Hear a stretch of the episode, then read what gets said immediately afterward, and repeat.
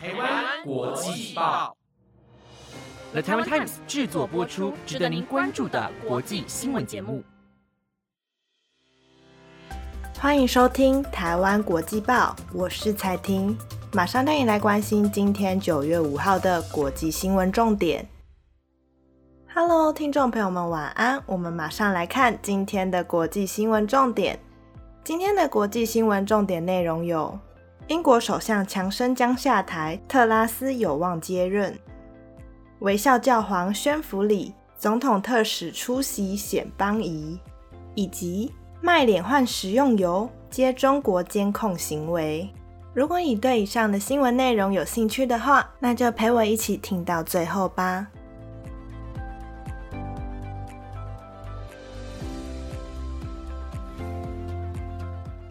首先，今天的第一则新闻将带您关注英国的政治。英国首相强生在今年七月的时候，因为丑闻不断传出而被迫宣布请辞，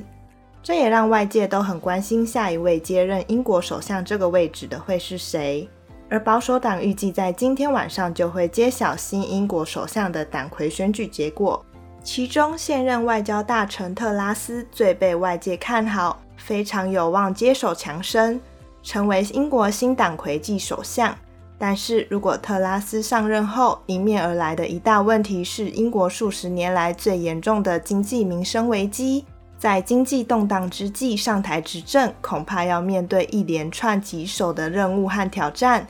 这也将成为自1979年来柴契尔夫人上任后最艰困的首相任期。对此，特拉斯提出的具体政策内容主要包括三个面向：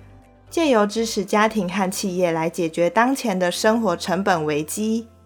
寄出三百亿英镑的个人和企业减税，以启动经济成长；以及透过供给面改革提升经济的生产潜力。在央行升息并减缩资产负债表之际，他也曾表示将会检讨央行的职责。但经济学家、在野党甚至投资人都担心，他的减税措施会导致通膨恶化，而且过度放松财政限制将使得市场下跌演变成另一场危机。另外，卸任后的强森曾表示，他下台首相的位置后将继续担任国会议员，并承诺忠于继任者。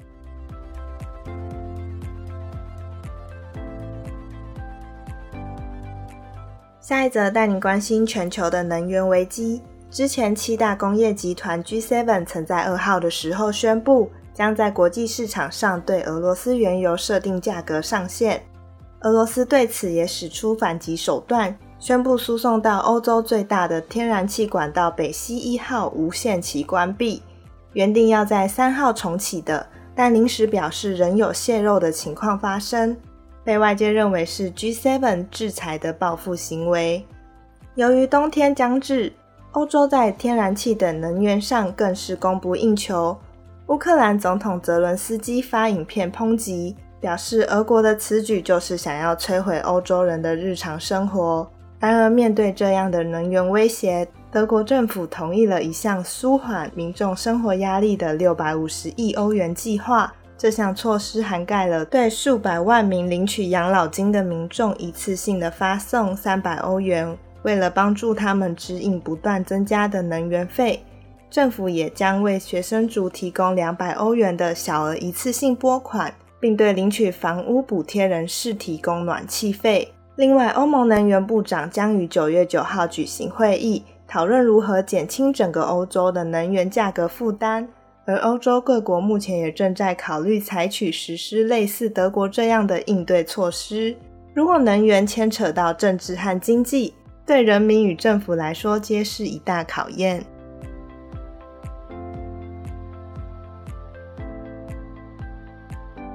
接着带你来看到梵蒂冈，天主教教宗方济各在昨天的梵蒂冈圣伯多禄广场。主持一场已故教宗约翰保罗一世的宣福礼仪式。根据外国媒体报道，有上千万的人一同参加了这场册封大典，其中包括意大利总统马德雷拉，还有台湾的总统特使陈建仁等。众人在雷雨中撑着雨伞参加龙烈征服品弥撒。对于一个要被宣福的人，奇迹需要归功于他们死后对他们所做的祈祷，所以这是册封并成为圣人之前的重要的一步。证明约翰保罗一世被描述为微笑的教皇，而且他是自从西元一六零五年以来任职时间最短的教皇，只有在一九七八年的时候领导了罗马天主教会三十三天，就因为心脏病而离世。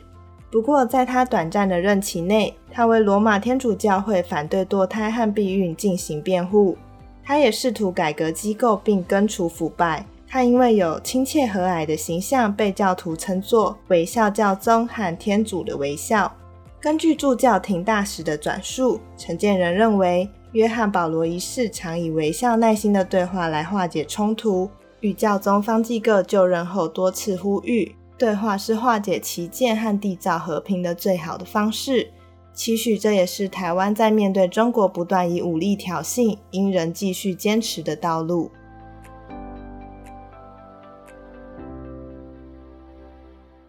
下一则带您来关心智利的公投。智利修改新宪法公投案在昨晚宣告失败，选民拒绝以新宪法取代1980年版本的宪法，是由已故独裁者皮诺契特统治期间制定的。对此结果，智利总统博瑞克誓言会继续努力改革政治格局。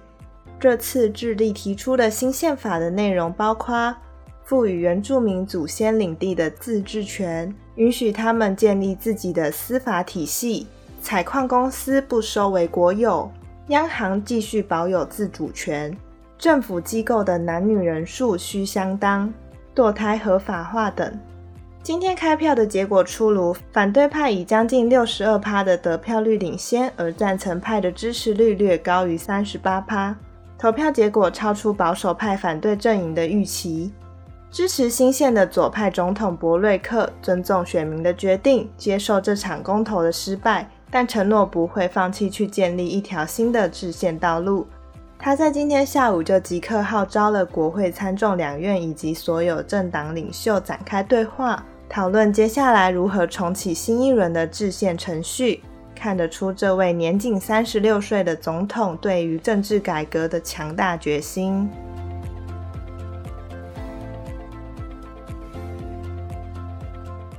今天的最后一则带你来看到中国。根据美国《华盛顿邮报》卡德尔记者长期在偏乡调查发现，在中国河南的一个农村里，每天都有民众很踊跃的去卖脸，因为可以借此换到一瓶食用油。深入调查才发现，中国正在大肆的采集人脸资讯，收集各式各样的脸部表情，以及遮蔽了某部分的脸部资讯。这是为了要训练 AI 人工智能演算法。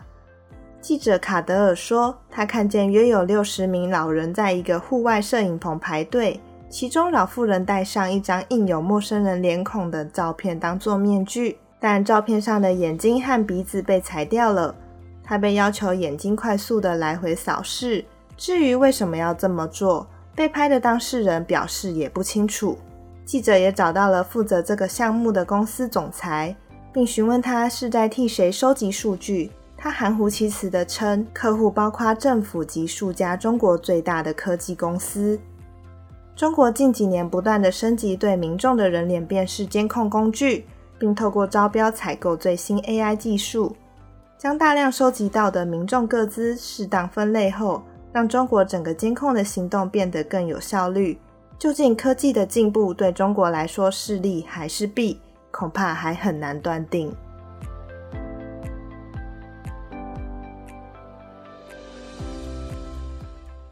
Hello，听众朋友们，晚安！以上就是今天台湾国际报的五则新闻，感谢你们的收听。如果喜欢我们的节目内容，可以追踪我们的 IG、YouTube 以及 Apple Podcast 哦。那我在这边先预祝大家这周末的中秋连假吃得开心，玩得愉快哦！中秋节快乐！本节目皆由了台湾 Times 制作播出，谢谢你们收听，拜拜。